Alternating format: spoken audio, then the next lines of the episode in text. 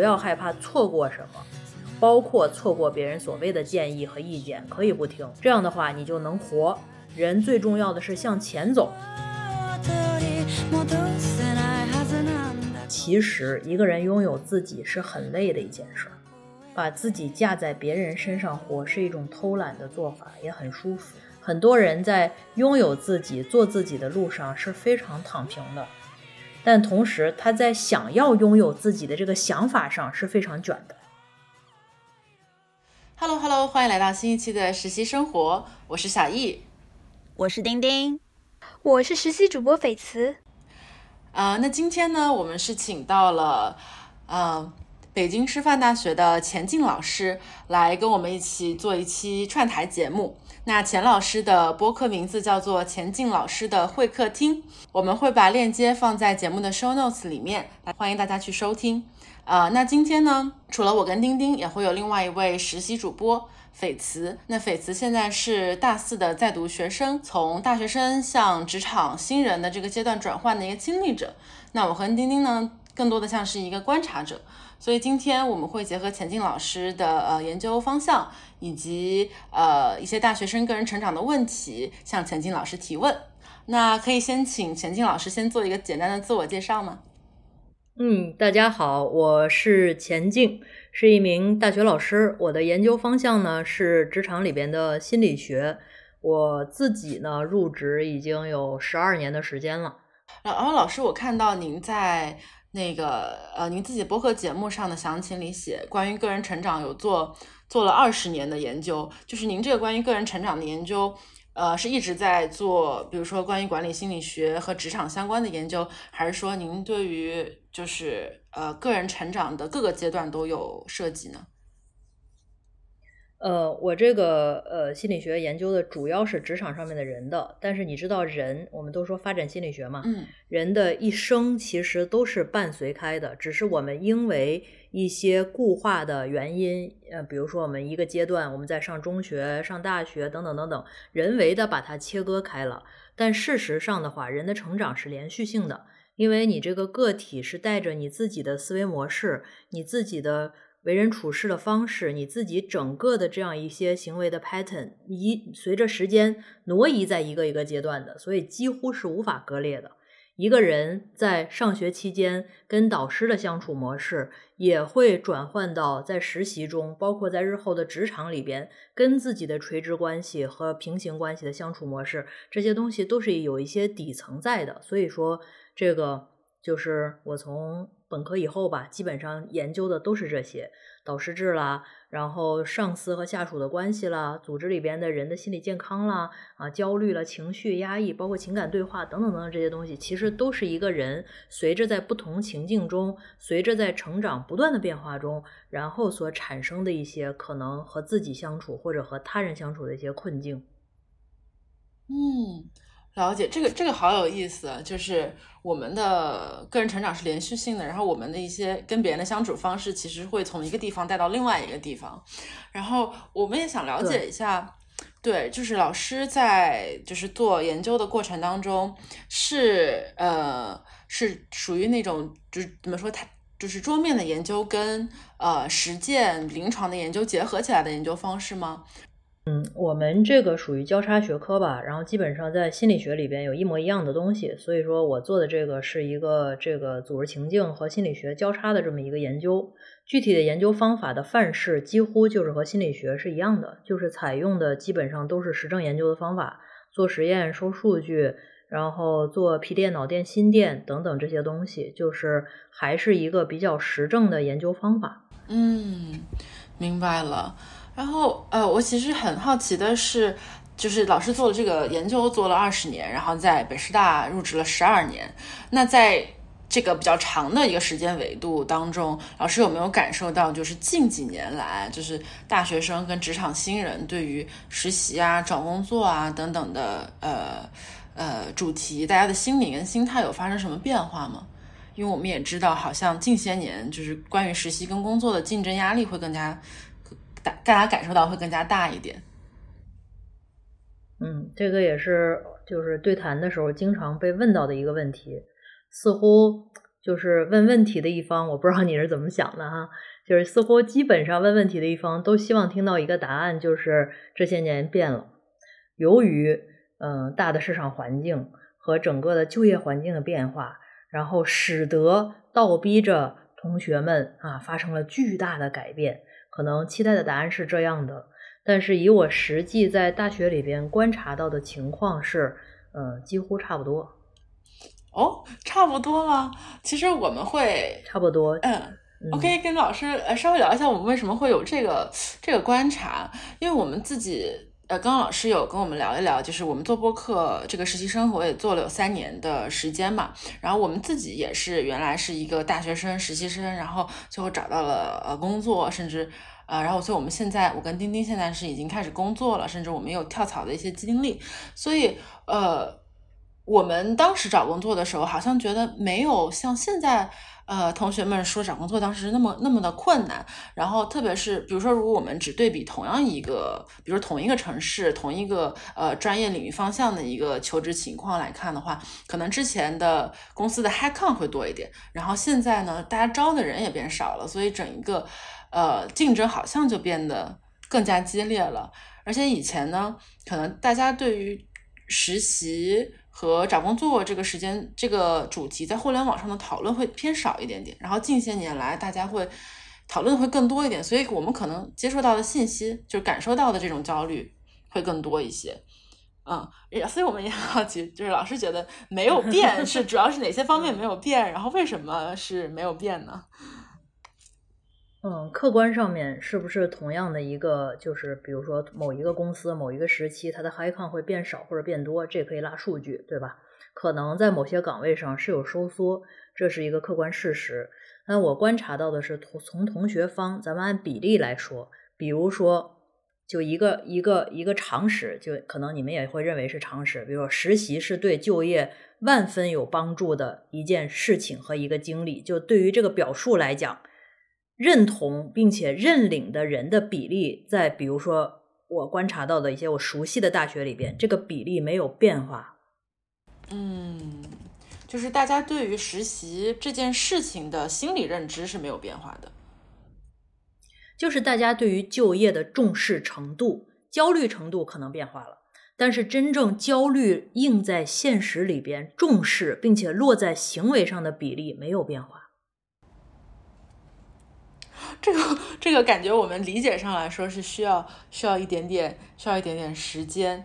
那焦虑是有我我是觉得焦虑是有变化的。那确实是我们对于就业的重视，大家都很焦虑，因为网络告诉你，你不焦虑你都不对啊，对，你就应该焦虑，是吧？然后这个这叉叉叉下行了，当当当完蛋了，所以说你必须得焦虑啊，甚至是好多焦虑本身也让人很不焦虑。哦，原来大家都完蛋了，那我还行吗？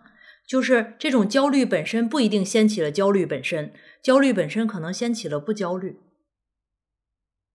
而同时，你再观察和焦虑产生非常映射的对比的是，焦虑值起来了，大家也告诉他 “so what” 了，但是此时此刻安坐在课堂中的学生，他们关注的还是眼前那点事儿。我只要明天不去找工作，找工作这件事儿跟我没有关系。我就是要想着上学，想着我那个 GPA，想着我那个什么保研考研，想着我隔壁的那个同学，他是不是又去找家教多赚了四百块钱？对我有一个不知道适不适合问的问题，因为可能我们已经工作一段时间了，所以我回头如果想说我大学的时候是这样的状态的话，可能会觉得我应该更努力一些。我不知道钱老师看现在大学生的这个状态。嗯，就是就是怎么说呢？这个我我长时间是在两边摇摆。就一方面，这个我有时候觉得人傻乎乎也挺幸福的，就是嗯，对吧？你知道的，就是那个日后的残酷多了去了。然后市场会教育你，嗯，是这个这个真实的职场会告诉你很多的东西，你会在真实的体验中学到。啊，这个我活了这么多年，我也知道这个人生体验是别人代替不了的。所以说，相对来讲，在一个时期能够晃晃荡荡，然后悠悠乎乎，然后能这么就过这么活，也挺幸福的。这是一个摇摆一端，另一端就是觉得很着急。分明市场已经明确的告诉你说，你要为自己的职场负责，要琢磨琢磨啊，比如说择业这件事情，琢磨琢磨，不能把那个叫做什么啊，我我自己我也不知道我自己喜欢什么这些东西放在口号上面，应该落在实处去，去通过和真实的世界碰撞，通过和真实的社会交互来琢磨琢磨自己喜欢什么，去认识自己，同时能够认识一些职场上面的东西。我觉得这一这，我觉得这一步很重要啊！我也开了一个一一个课，叫《数字时代职场心理学》，专门教同学这些，也会把一些实际上我在职场里边，我在我自己的研究这个场域里边观察到的东西，因为我经常会去职场，不同类型的职场，观察到的一些现象、一些事实，跟同学们当故事一样去分享啊！就是我也非常的急迫，希望让大家知道这个事儿，然后行动起来，就是在这两端摇摆。就是啊，算了算了，好好玩吧。哎呀，好着急啊！大家就是要不动起来，这两端我自己也在摇摆。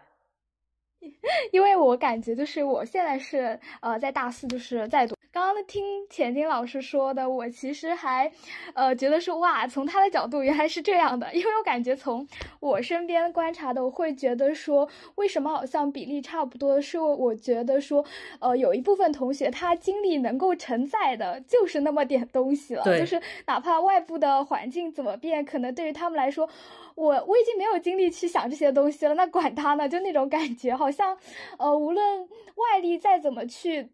驱使的话，他们如果说觉得我自己没有办法去消化这个东西的话，还是好像没有用的。就至少我感觉体感是这样子。对，这就是人家说的嘛。就其实你说信息差这个东西重要吗？重要也不重要。就是我知道了这个信息又能怎么样呢？你如果塞不进去你的日常生活，我已经被塞了这么多东西以后。那我还能又能怎么样呢？你们想逼死我吗？是吧？也有这种，也有这种，是我非常非常的理解。但是就是人是一个舍得的生物，其实你要的足够少都能够得到。大部分的同学，尤其是名校的同学，可能有一个有一个非常大的发展中的困境，就是要的太多了。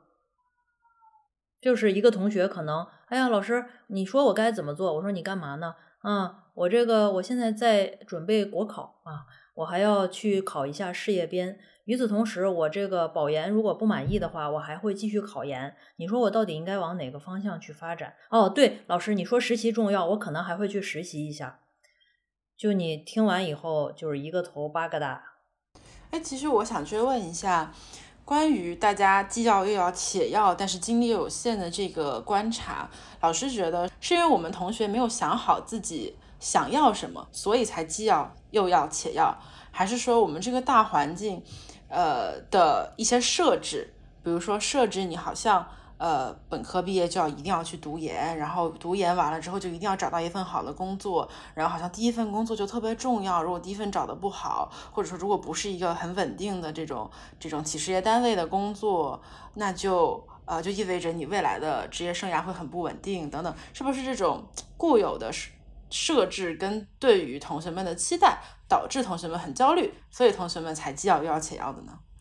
我觉得人就是这样一种生物，人的欲望就是无穷无尽的。也就是说，并不是你年龄到了三十和四十以后你就聪明了，而是大部分人三四十也过不好自己的日子，是一样的问题，就是要的很多。嗯。不是换句话说，就是不真正知道自己要什么，所以要的很多，而要的很多就会导致得不到什么，于是更加焦虑，又想要很多，而捶胸捶，同时会有一些什么捶胸顿足一类的气急败坏。哦，这个。我我们是第一次，我们也是第一次跟就是呃大学的教授，然后特别是做心理这方面的的老师聊天，然后所以我们就一直在对比说，好像这个阶段的人怎么样，那个阶段的人怎么样。但是第一次是听到老师就是从整一个人的特点来分析，其实其实人都是一样的，主要还是因为我们的心理上是，因为你看嘛，就是我们的同学，我自己的同学里边还有 MBA，我还教 EMBA。EMBA 可能就四十五岁左右啊，大老板、高管，嗯，然后创业者，这个 MBA 可能就是三十岁左右，现在都前置了，原来可能三十五岁左右，现在来上的都更前置了，因为大家学历焦虑，三十岁左右。然后你再看本科生二十出头，大家遇到的困境可能就是人类的困境。我想要的很多，但你说为什么想要很多？难道有错吗？没有错。但是你再往根儿上去挖的话，就是不是真真正正知道自己要什么，包括在。整个你拉长，不仅是在这种利益诉求中，包括在自己的亲密关系中，都是一样的，就是这个逻辑是一模一样的。比如说，你看大家去，呃，一般开玩笑啊，这一个男年轻人到了单位，第一件事就会问说，哎，给你介绍个对象吧，是吧？啊，你想要什么样的人啊？然后他就会说，哎，这个最好个子是多少，是吧？一米七五到一米八，然后长相啊要看得过去，要顺眼，然后这个收入，嗯，不能比我低。然后学历和我差不多，就他会一项一项一项的列。你知道，就是把每一项都凑齐是非常难的一件事儿。但如果你拉出一个单项来，都会直接容易很多。比如说，有的朋友就会来说：“我是个颜控。”我说：“特别好，只要颜吗？”如果他肯定不是只要颜，对吧？他就会沉默啊。而不是只要颜就会慢慢往上升啊？那不行，那个学历也得和我差不多哦，是要高颜值的学霸，对吧？您就是学霸，那你和你差不多，肯定是高颜值的学霸，是吧？那高颜值的学霸挣的少点可以吗？哦，那不能比我低。你一个一个一个都叠加的时候就难。如果你只要好看是可以的。那另外一个人说不不不，我就只要钱。我说只要钱吗？一米六。年薪五百万可不可以？哦，那不行。其实放在择业也是一样的逻辑，你这个越听越荒谬，对吧？但你你一放在择业里边也是一样的，你只要钱就容易。但是除了钱以外，你肯定还是要别的，又要钱，又要体面，又要稳定，而且这个稳定是不是真的稳定，还真不一定。啊，所以你把所有的东西都叠加起来了以后，最后的结局就是哦，我都去做吧。我要把所有市面上我可能的选项穷尽一遍，因为我不能错失任何的机会。最后把精力均摊，然后就是不能塞进去任何新的信息，于是就会给自己的择业变成一个真的就是，如果这样去择业的话，基本上和上香差不多。呃，钱老师，我我想问啊，因为可能知道自己需求的优先级排序这个事情，可能是很多人可能从大学阶段，然后甚至到一整个人生一辈子都要去思考的事情。有没有一些比较具体的、呃实际的，我们可以去做的一些事情，帮助我们更快的去了解到自己的优先级是什么？就比如说找对象的时候，到底这个颜值、工作。呃，收入什么？我我我怎么快速的知道我到底更看重这个人什么？那可能对其他的工对啊，这问题就是你想快速知道，对吧？问题就在于你想快速，问题就在于快速不了，想快速知道，这快速不了啊！你就是探索自己，像我们经常在科研里边，我跟他们说，我们大部分的变量其实都是程度，不是是非。我抛给你一个问题，你多大程度上了解自己？一到十，你可以打个分数。而不是说你是不是了解自己呀？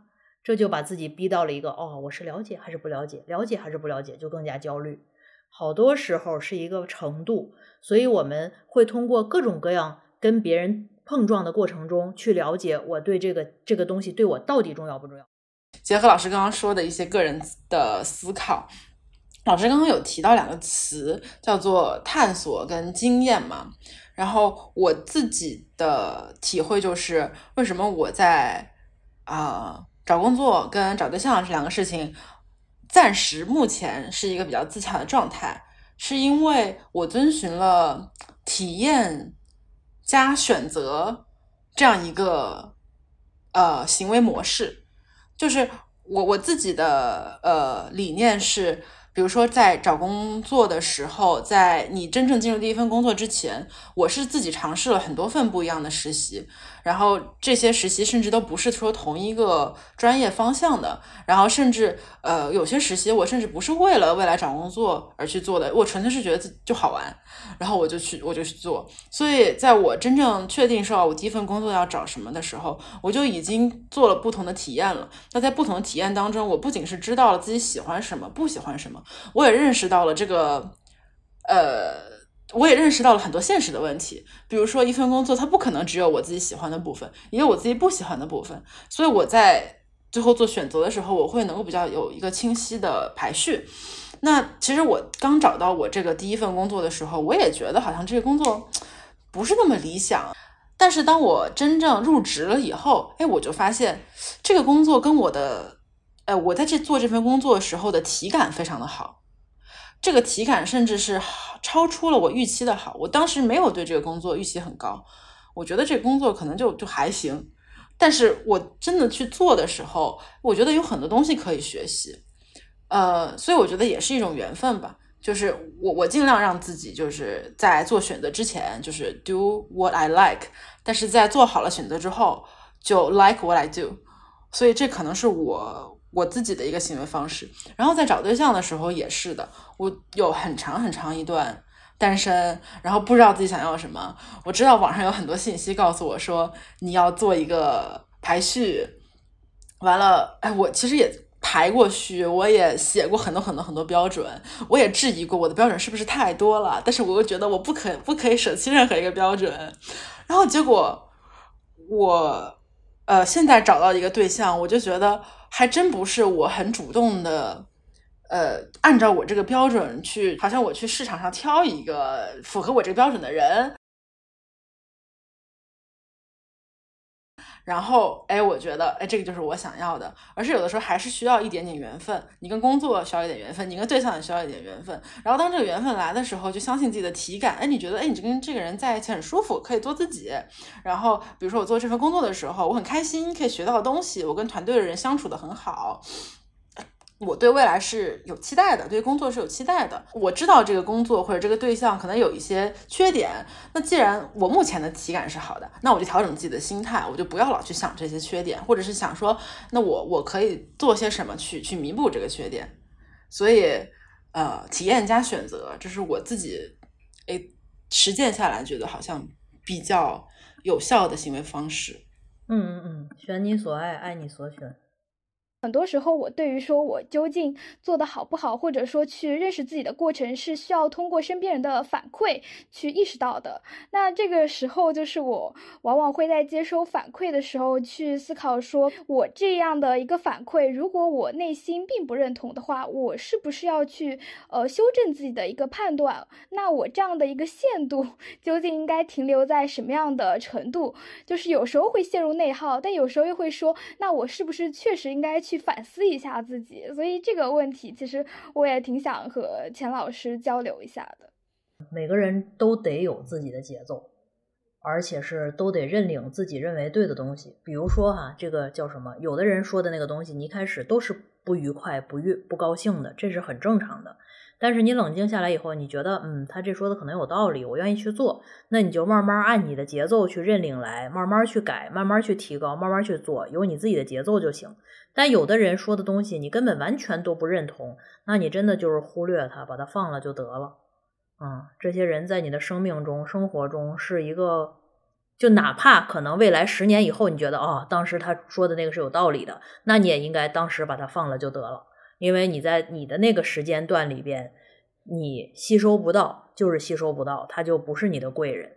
每个人自己最大的贵人永远是自己，不要害怕错过什么，包括错过别人所谓的建议和意见，可以不听啊，只要让你特别不开心就不听，能听进去的就听，这样的话你就能活。人最重要的是向前走。只有你抬起头向前走，才能遇到下一个可能的机遇、可能的机会、可能的体验。这个比你当时卡在那儿，觉得哎呀，他这么大牌是吧？他这么资深，他说的一定是对的，我做不到可怎么办啊？然后陷入这种所谓的内耗，你就把它放了就得了啊，就拜拜。我们现在此时此刻没有这个缘分，以后再说。就真的就是叫什么羊替不了牛死，然后这个这个牛也听听不得马的话，就是大家只要在那彼时彼彼刻，不是你自己能够捡拾来的东西，是可以不要的。就是甚至你只要能够觉得我是可以不要的，你就很释然。没有什么，就因为我们这个时代很焦虑，所以大家总怕错过什么。这个错过感比这个不配得感更可怕。就是你老害怕错过什么，你就会就使劲儿那个像像小狗狗一样，是吧？在路上，哎呀，害怕错过这，害怕做这个这儿这儿这儿就影响你往前走。这个人的幸福永远是在后边的，所以你要往前走，幸福才能跟着你去走，而不是说，哎呀，我赶紧走，左顾右盼，这幸福在哪儿？在哪儿？在哪儿啊？你得往前走，这个是非常非常重要的一个，我认为叫什么呀？叫生活观嘛，就是一个观念。这个观念你习得了以后，它会非常的舒适。刚刚老师也提到说往前走过日子，然后捡拾起自己嘛。因为其实前段时间我不知道老师知不知道，就是呃，社交媒体上有一个关于叫做重新养育自己的话题，也会有很多网友说，在自己在呃，包括和原生家庭的相处中之中，他可能会被忽视、被打压，然后可能会有一些匮乏感。呃，那。在他进入大学乃至就是进入职场的这个成长历程中，他可能希望说解释起起自己去重新。滋养自己，那也跟钱宁老师之前的播客提到说要爱自己与自己自洽相关嘛。所以其实我想问一下，呃，钱老师能不能具体的呃展开聊聊，就是说你对于所谓的重新养育自己，大家应该怎样更好的能够把自己去捡拾起来，或者说让自己呃更好的摆脱过去一些负面带给自己的影响，重新让自己焕发一个呃更好的活力，去弥补过去成长。过程中带来的一些匮乏感呢？就是首先第一个，做一个因果自负的成年人。说一个小的点吧，比如说，我们很多时候在做决定的时候，就是我们这个所谓成长中的，就是成长过程中拥有自我这个过程中，这是一个正常的现象啊。就是一方面，我我们又想非常全面的去拥有自我，另一方面呢，又会嗯不听使唤的被别人摆布。比如说，现现在你看，在整个这个求职的过程中，你去问小小这个年轻的同学们，然后他们有什么困惑吗？很多人就说啊，我不想去体制内，我不想找这种工作，但是我爸妈想让我找这种工作。我说那所以说你要你想干什么呢？他说我也不知道我想干什么。我说那你就去做那个工作吧，至少你爸妈还高兴。他说哦，是这样的呀，啊，那好吧，就去了。那你说这些人有自我吗？换句话说，其实一个人拥有自己是很累的一件事儿。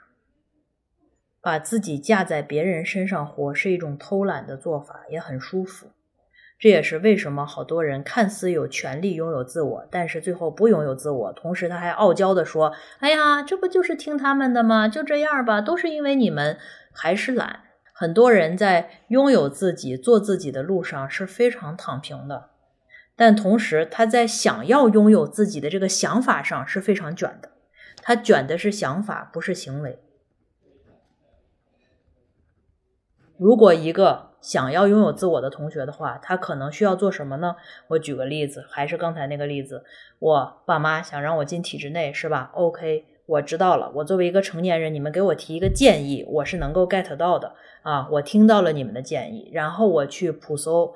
收集各种各样的信息，听各种各样的播客，是吧？听实习生活，我去听听啊，听体制内，有各种各样的这种信息媒介，包括 B 站等等等等，这个信息是非常丰富的。我去网罗，包括我去请教我的老师，我们学校里边能够见到的企业家，见到的各种各样的社会达人，我去问他们的问题，问我心中的疑惑，来知道哦，原来这个选择它背后意味着什么样的生活方式，它有什么样的高光，有什么样的低标。比如说我去了以后，可能有这些、这些、这些的挑战，我愿不愿意接受它最低的低处？我能不能够享受，并且在最高的高处还能 hold 得住这一切？这是他做选择的时候其中一个逻辑。同时，既然我梗着脖子说我不想去这儿，那你想去哪儿呢？那你就要平行再去了解，除了体制内以外，还有哪些可能性的工作的可能性？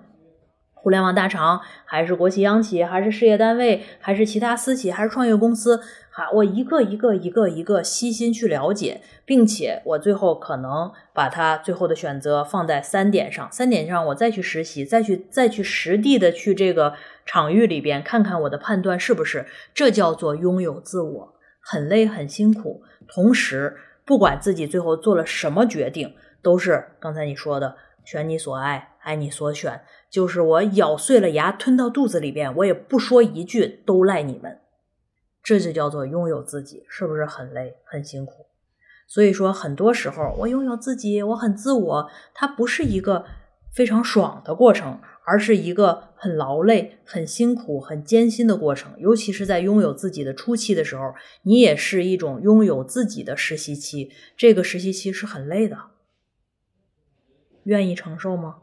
这也是一个抉择。呃，听了钱老师的呃回答，我感觉我是不是可以理解为说，如果我们要拥有自己，去建立自己独特而强大的一个内核，首先要踏出的第一步就是说我能够承担，呃，我做决呃做选择的一个结果，然后包括说，在我认真思考过后，我能够去为做一做一个我目前真正想要去做的，踏出这样的一个第一步，才是说拥有内核去干实事的一个基础。可以这么理解。其实我觉得老师说的跟我们节目一直在跟大家聊的事情，就是观点还挺像的。因为我跟丁丁都是，我们两个有在节目里不停的跟大家说，就是我们觉得，不管你去做什么样的体验，做什么样的选择都好，就是最终是要对对自己的选择负责。然后这也是我们两个觉得比较重要的一个事情。然后我们两个是属于比较比较幸运的人嘛，就是我们两个可能比较早的。呃，知道了自己想做什么，然后就会有一直在这个道路上在在在行走。虽然有一些迷茫的时刻，但是大部分的时候，我们对自己还是比较自信的。所以，但我们也确实是，就是见到了很多同学，其实很很苦恼，是不知道自己想要什么。然后，呃，可能我自己观察到的，呃，也有一些同学是是是没有办法对自己负责的，但是可能可能。我觉得不知道自己想要什么更多吧，所以我们其实当时做这个节目，也是想要说，哎，我们可以找不同专业、不同背景的同学来聊天，所以这样可以让大家有更多的信息，说，哦，呃，这些各行各业的人都是在学什么、做什么，这样大家可能有更多的信息，就是说可以了解一下，哎，哪些是我感兴趣的，然后我就可以去尝试，然后可以去可以去做选择。但是最最重要的还是老师刚刚说的，就是。做了选择之后，要对自己负责，做一个因果自负的成年人。感觉这个就是 很适合当今天这一期的标题：做一个因果自负的成年人。对，很难，很辛苦。做个成年人是很辛苦的，做个妈宝、妈宝男、妈宝女可能更 easy 一点。然后大多数这种哎伸着手探出头来说的，也都是我觉得是傲娇了。就是充分享受了原生家庭的福利，又不想承认。哎，我我突然想到一个小问题，可能跟这个不一定特别相关啊。就是老师觉得说，呃，做一个因果自负的成年人，这个拥有自我这件事情是，呃，人一生当中是一定会经历的吗？还是说有些人就是，呃，他到了年纪很大的时候，还是没有办法拥有自我，还是在啃老，或者是呃，在在在。逃避这件事情，那呃，假设说拥有自我是一件我们必须要经历的事情，那这个事情是不是越早呃拥有这个自我是越好的？嗯，我觉得这不是个必修课，可以不，就是我不认为这种西方体系下的所谓的自我是一定要拥有的。但是就回到你那个问题，确实有的人不得不。就是你能舒适的不拥有自我，还活得舒服的前提是你有一个温暖的大家庭，有一个温暖的原生家庭的 family，这是一个必要条件。不然你，嗯，就是你不舒服，你不拥有自我不舒服，就得拥有自我，是吧？所以好多时候在我们这种社会里边，去有自我，有时候也是被逼的。嗯，我没办法，对吧？我只能通过拥有自我去组建一个所谓的新的家庭、新的原生家庭，就给自己重新养育一遍啊。这个大部分人，尤其是在早期去拥有自我的人，基本上都是被逼的。也不是越早越好，是在你越愿意的时候越好。就像我说的，这个你去拥有自我是吧？你去因果自负，这个很辛苦很累的，人都是趋利避害的，谁会愿意每天没事儿在那儿在那儿什么高举着这个自我的大旗去拥抱自己？那不会的。就是这个，这个是在你最有意愿的时候，那个心最能狠下来的时候，最去拥有是最好的。嗯，那我想追问一下，就是既然拥有自我可以是有主动或者有被动这两种呃方式，或者说触发的点，那一般什么时候，或者说哪些同学，或者是会会是比较主动的去去去开始拥有自我，或者说有什么办法可以让我们更加有主动？意识的去拥有自我呢，去成为一个成年人呢？我，嗯，我觉得无所谓，人可以永远不长大。我不觉得这个功课是个必修课。永远不长大的人最幸福。不，就是我虽然是干这个的，但我不觉得人需要被这种西方的心理学体系套进去。去高举着大旗，我要有自己，然后我要怎么着，我非怎么着，不怎么着，就是不用有把这些必要性强加给一个非常松散的自如的人生，想怎么过怎么过。松散自如的人生，我也好想有这样一个人生。感觉老师刚刚说的就是很好的 回答了我前面，就是感觉会有一种怕错过的那种。焦虑，就是说，就是你知道，说错过就错过，然后。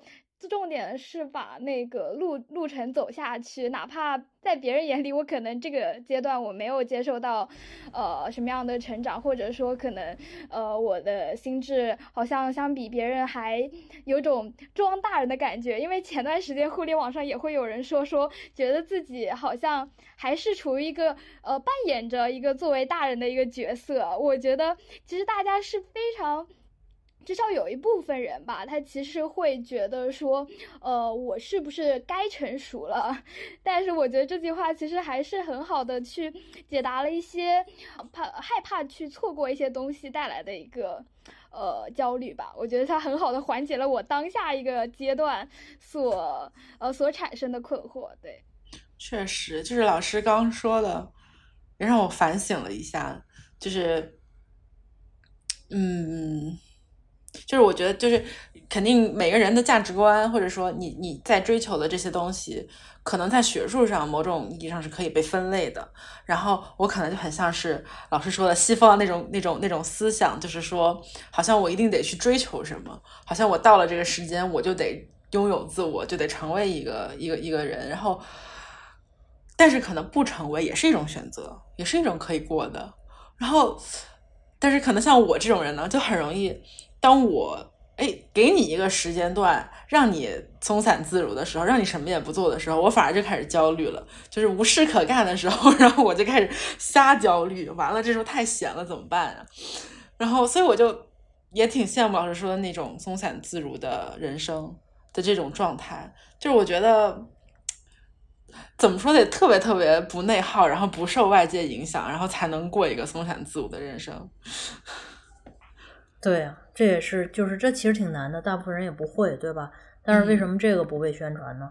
我觉得也挺好，就是每个人最后还是就是你能够自在比较重要，而不是你成功，或者说非要达成什么，或者是拿着那互联网的清单，是吧？我怎么才叫成人？怎么才叫成熟？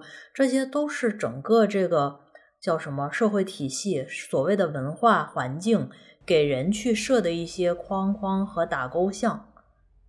这些像不一定有，也可以幸福。嗯，其实我们刚刚呃前几期就采访过一个一个也是前辈嘉宾，然后他当时我们也是跟他讨论了一个问题，就是说，那他是一个很不受呃是社会时钟规训的一个人，就是该结婚的时候不结婚，然后好像呃，然后该。就说社会好像觉得你要做什么，但是他就是可以做自己，然后过得很舒适、很自洽。所以我们就跟他聊说，哎，是不是大家大家都要这样，大家都要做自己？然后他就说，其实做自己是一件很难的事情。呃，如果说大家没有这个这个心力，或者说没有成熟到，或者没有强大到那个地步，可以做自己，做自己想要的，然后不受外界影响，那么就先去先去 follow 这个社会给你的要求。就比如说，就是社会始终说你该上大学了，你就上大学；你该找工作，你就找工作。然后这样可能就比较少的会被社会去去有一些什么特别负面的评价。然后先先走一步看一步，先跟着大家的这个节奏走。老师，你觉得就是说，就是您是怎么看待这样一种思路的呢？如果我不知道要什么，那我就跟着走吧。首先，我特别讨讨厌。首先，我特别讨厌“规规训”这个词，我觉得这个词简直应该从世界的词典中删去。当然了，就是我说的，做自己非常有成本，而且很难，你就得经得住别人说。大部分人耳朵根子经不住别人说，就是怂人大脾气，自己又怂，脾气又大，然后发不出去，别又又不敢冲别人发，所以只能冲自己，最后就很容易抑郁、焦虑、难受，然后拧巴、委屈、愤怒。这个就是。都是一个连带项的，所以如果说你没有那么大强大的心力，你就追着社会大溜儿走是最舒服的。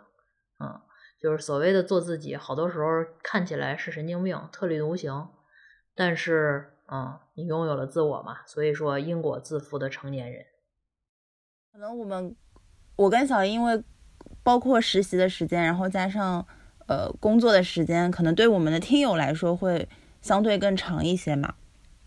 我觉得好像就是会有一种以为自己工作了这两年已经参悟了很多 人生道理，但是刚刚越听越陷入沉思，感觉自己还太嫩了。那我觉得可能听我们节目的听友绝大部分应该还是不不是强老师说的有那个温暖的大家庭，可以可以从生下来就非常幸运的小。自如的做任何事情的，所以大家就是不免还是会有这些这些焦虑，嗯，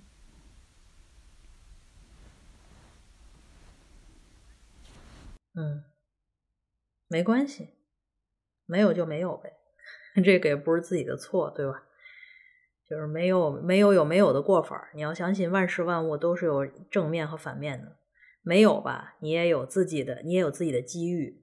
有了吧，好多时候你也框在一个框里。这个万事万物真的都有两面性，就一切你觉得恶心爆了的事儿，都有它的正面。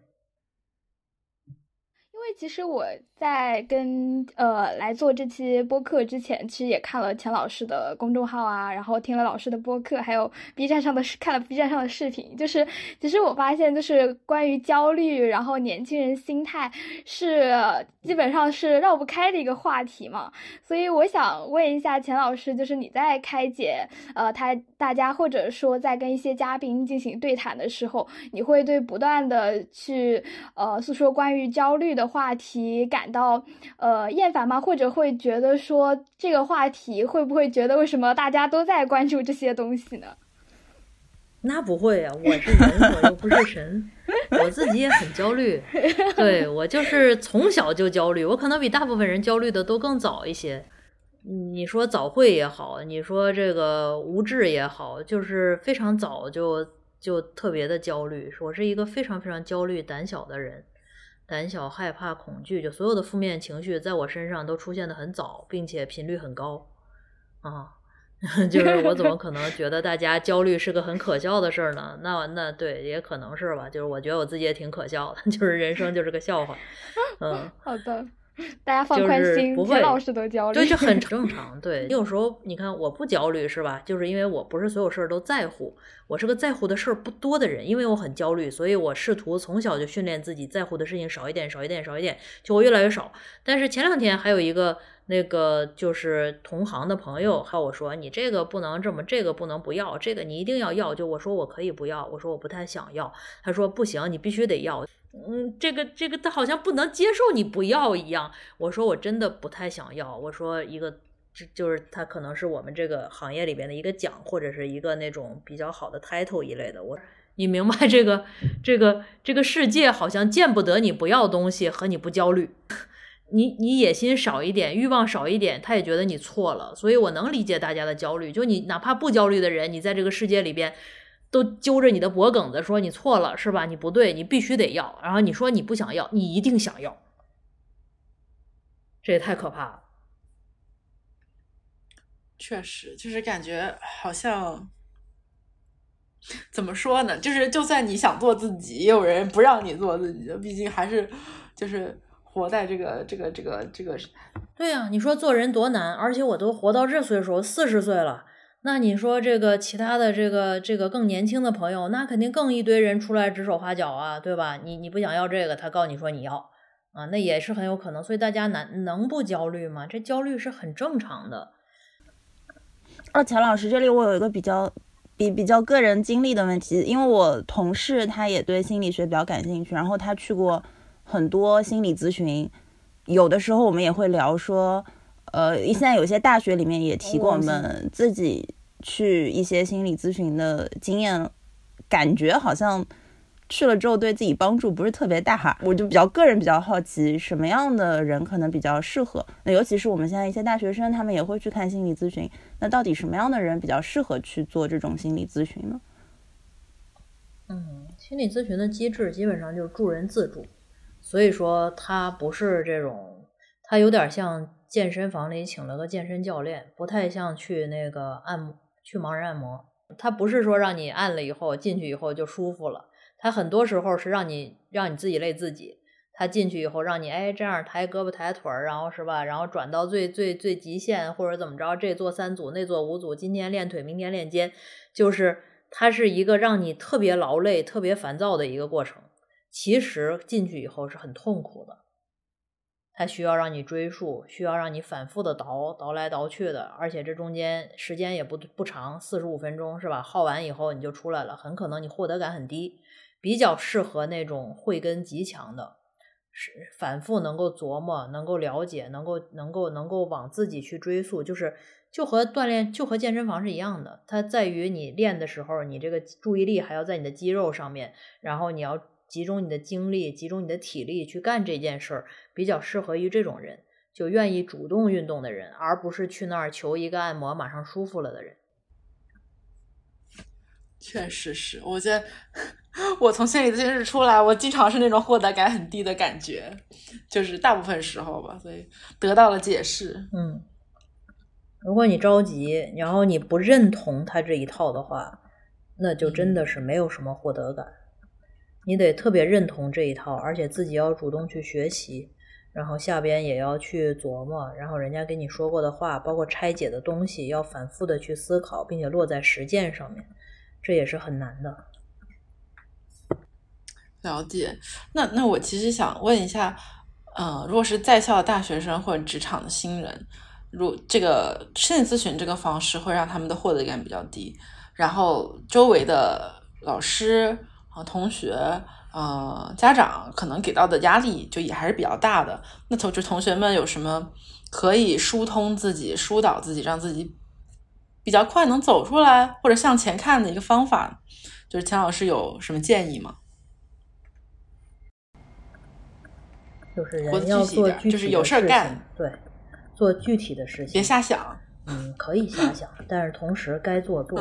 就是人怎么说呢？但你跟我聊了这个这个这么长时间，你们几个人应该也能看出来一个基本的思路，就是不要去，不要咱用一下那讨厌的词，不要去规训自己，就是。相对来讲，比较顺着自己，随着自己，大部分事儿没有那么必要性有一个框架。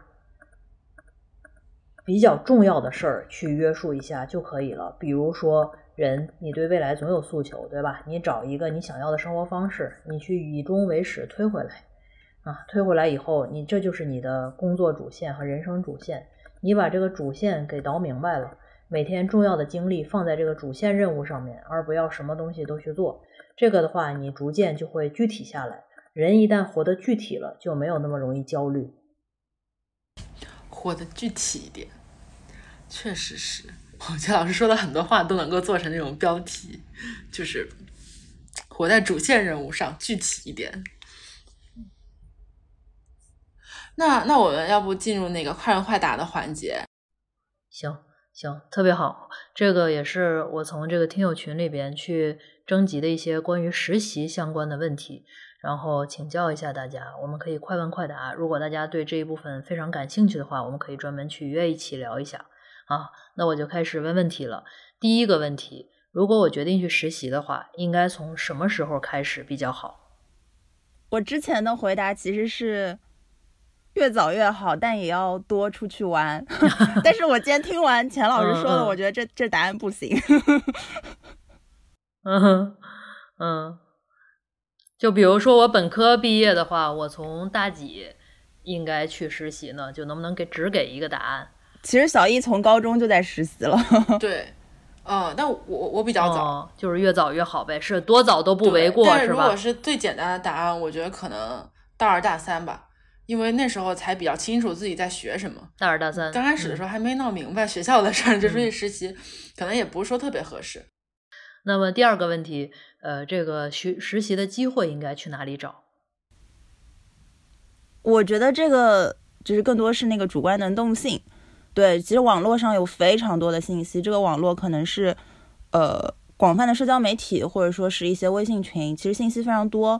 然后呃，网络信息这个是一方面，另外一方面是通过一些人际关系比较多。现实当中我们看到奏效的其实是学长学姐的推荐，就是他刚做完这份实习，然后就把这个岗位呃留给学弟妹，就这种其实是挺多的。还有就是呃自己要敢于去认识。之前不认识的人，因为学长学姐是一个已经现存的社会关系嘛，就比较好去，呃，请求这个帮助。那另外还是要，如果你真的非常想要，你就会想要去认识一些你本来不认识的人来获取这个机会。其实我们之前有一次也聊到过，说我有一次就是突然打了鸡血，然后在听一个呃公司高管来学校做讲座的时候，结束之后。他的那个讲座跟什么实习求职没有任何关系，就是行业经验的分享。但是结束之后，我就上去问他，我就说你们公司有没有实习的机会？嗯然后他说其实是没有的，但是我可以帮你问一下。嗯，但后面就真的有了。对，所以就是发挥主观能动性吧。没错，嗯这是很重要的。其实这个人和人之间认识是一回事儿，在什么场景下认识是很重要。像你这个就是抓住了一个非常好的场景去求机会。如果你在他们公司或者是在其他的这个场域里边认识他，他可能不会给你介绍的。但是因为他是来学校做分享的，所以他觉得给一个年轻的朋友去介绍这样一个机会是他乐意去做的。所以人和人之间有的时候很奇妙，谁去介绍的也很重要。是，还有之前其实我们跟呃之前 LinkedIn 的高管陈怡静姐姐也聊过，其实、呃大家都可以在 LinkedIn 或者其他的一些社交媒体上去接触一些你觉得可能有点呃望望不可及的前辈，但其实前辈是很愿意帮助大家的。嗯，对，但但与此同时，就是也要你有一些基本的礼貌、情商啊，这一些。就只录陈一静姐姐那期，大家可以去听。嗯还有我跟小易有一期很早很早的节目，叫《第一份实习怎么找：从零开始你的实习生活》，那个里面有一些比较具体的，当时我们拆了有可能哪几种路径。嗯，我们把链接放在 show notes 里。嗯，大家可以去听，这个非常好。呃，第三个问题是实习干多久比较好？我觉得这个这个问题，我本来是想回答的更具体一点的，就是我我个人认为，三个月是一个比较好的不长不短的时间，因为太短了，确实是学不到太多东西，大家也不会有对你有这个信心，有这个信任去把东西交给你做。然后三个月，我觉得是一个可能大家暑期一个足够的时间，可以去做一段暑期实习，既能够认识到人，也能够学到东西。呃，可能三个月，呃，这个时间刚好够你做完一个比较独立的一个小项目，所以我觉得这个时间是比较 OK 的。但是现在也会有很多同学去寻找这种，呃，做 gap year 是吧？可能一做做个半年，做个一年的。那这种，如果你觉得是一份很有意义的实习，是你很想做的东西，那肯定是肯定是干的久一点，就是积累的经验多一点，然后接认识的人多一点会更好。对。所以这个视情况而定吧。嗯嗯，呃，对，对于干多久，其实我觉得很难有一个明确的答案，因为我自己的经历，其实我有做过非常长时间，接近一年，我也有做过，呃，像小姨说的三到六个月，然后我也有一次经历，可能之前没有在节目里面讲过，就是我做了一个礼拜，我觉得带我的 leader 不太行，我就走了。对，然后后面有一次我们跟有一期的嘉宾，呃，应该是我们第四十三期的嘉宾来聊，然后他是一个目的性非常强的人，他做每一份实习都带着非常强、非常明确的目标，就做之前就想。我下一个阶段想要获得什么东西，那我就要去找什么样的行业或者岗位来满足我的需求。然后只要他在这个岗位上待的时间待到他的目的达到，他就可以走了。所以我觉得那个实习干多久，可能是说干到你觉得获得不了想要的新的东西的时候，差不多就可以走了。但这个就提出一个非常高的要求，就是你可能。至少每周，比如说，就就实时的需要自省，我在这个实习经历当中是不是已经获得了我想要的东西？我在这里还能获得更多我想要的东西吗？就一直要去想这个事情。嗯嗯，那这里有个问题，就是就是这个这里有个问题哈，实际这个在操作的时候，然后经常有朋友有这样的问题。就是对方这个企业方，他可能写着是要哎呃至少这个实习六个月以上，但这个同学分明可能只有一个意愿是三个月或者四个月，或者说他也需要回学校去上课，那这个时候需要怎么处理这种情况呢？我我们自己我个人的想法还是越直接的摆在台面上聊越好。就是不是说，哎，我要求六个月以上，我就没有转还的余地，还是可以先去先去递简历，先去呃跟对方交流。但是我觉得双方都有自己的诉求，我觉得你说，嗯，对吧？肯定得视情况来定，看哪看能不能做一个协商。如果不能做一个协商的话，可能就是呃公司找其他候选人，或者你找其他机会，嗯嗯。呃，还有一个问题是，这个实习的过程中有什么目标可以设立吗？因为好多时候同学去就瞎找一个，哎，我有了。然后这个实习的过程中有没有什么业绩或者是目标可以去立出来，然后实现这个实习没有白实习这件事儿呢？对，我觉得实习的话，毕竟还更多的是一个职场试错的感觉，所以我觉得核心的目标是去了解一些东西。这些东西主要包括，首先职场。比如说公司是怎么运行的，公司的组织架构一般是什么样子的，职场里大家的人际关系、人情世故一般是怎么处理的，这是第一个。第二个是你具体所在的这个公司它是什么样子的，它是什么行业，这个行业里面大家是怎么挣钱的，商业模式是什么样子的。第三个是你具体所做的这个岗位，你岗位的工作内容是什么，它在一个公司里面是不是核心的岗位，它需要和其他哪些部门去交流，呃等等。然后最后可能也是最重要的一个，其实是通过这些有点像作为反射面去了解自己，你自己的技能和性格的优缺点到底是什么，然后你到底适不适合做这份工作，你更适合的可能是什么？我觉得实习的过程当中能想清楚这些，就就挺好。我觉得丁丁说的特别好，而且丁丁说的这个可能要求大家真的是有比较高的对职场的这个认知。呃，有一个很很明确的目的，然后才能够哎，就是说我在短时间的实习当中观察到一二三四五六点。那我觉得比较呃，我的回答可能就把它切分成不同的时间段吧。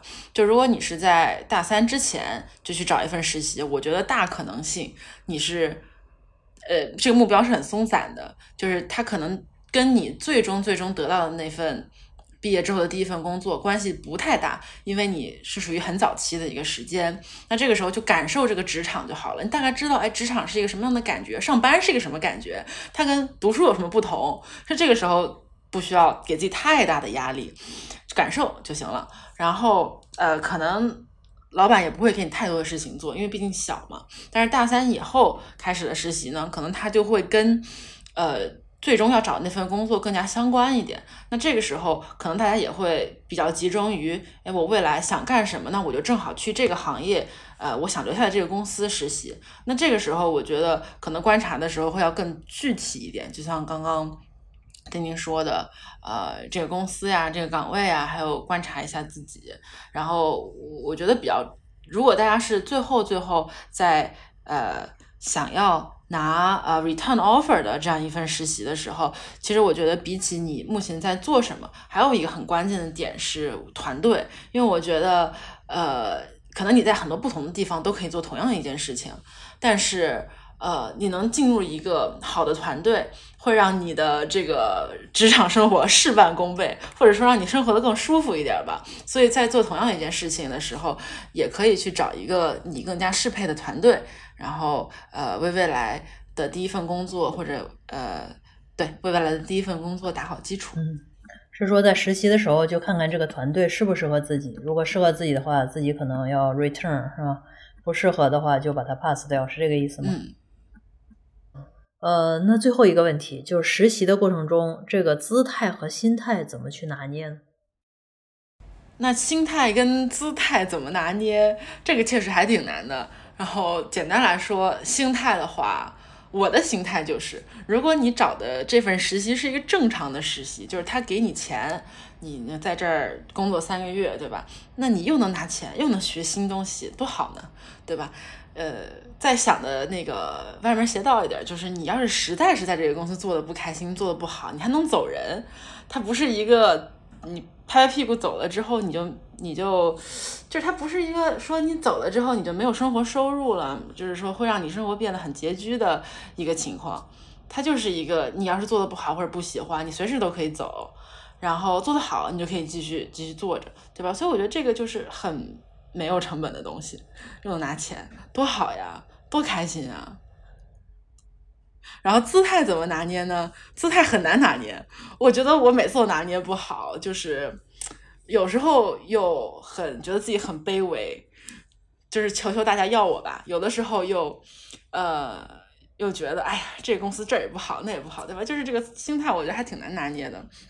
但是我觉得，如果拿到一份实习了之后，就最好在这个团队里面快速找着自己的位置。这个位置就是我能干什么，哪里需要我。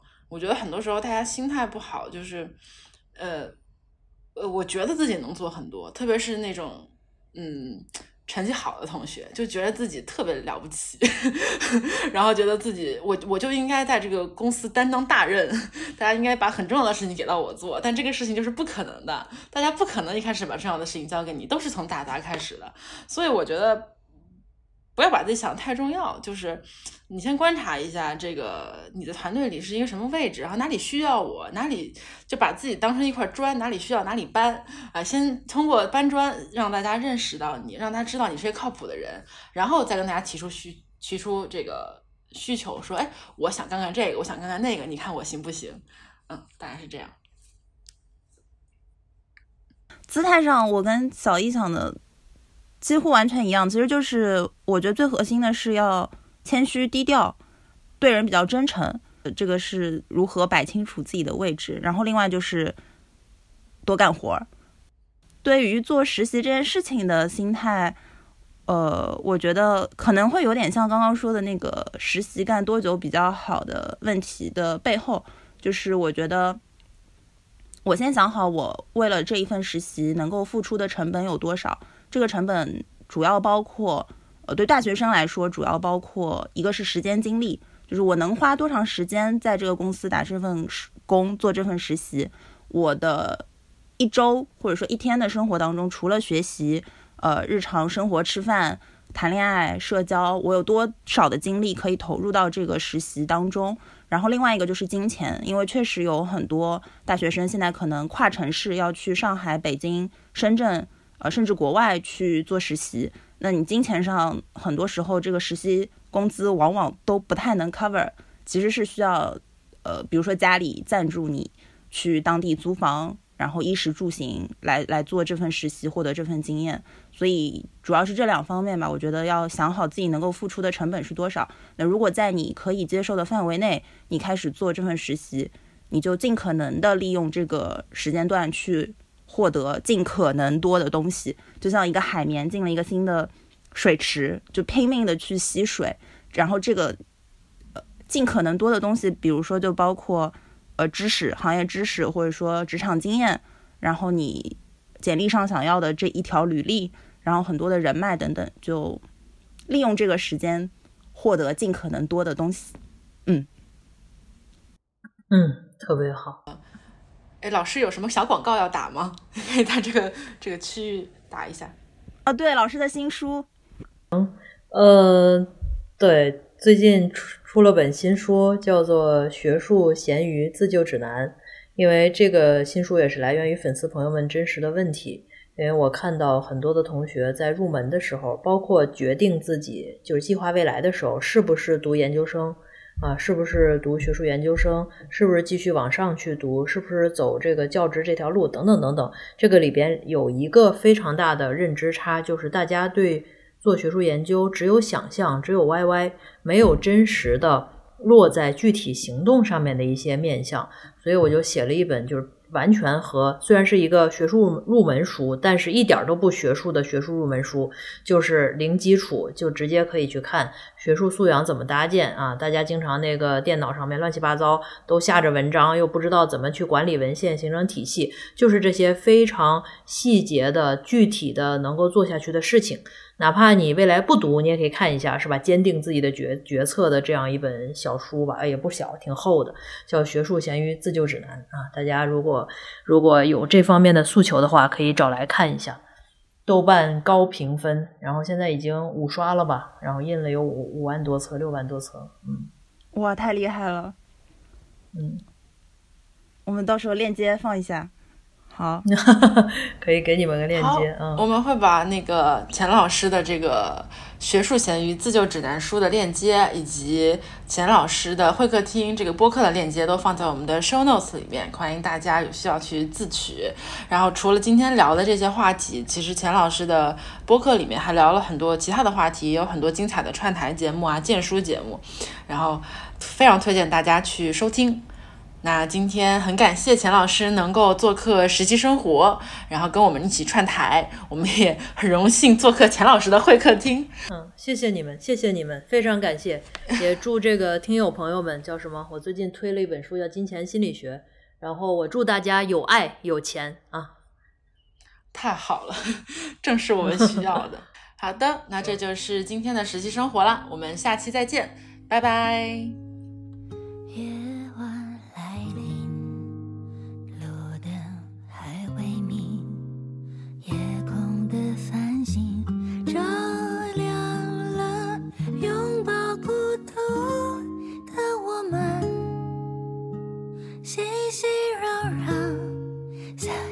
地的匆忙。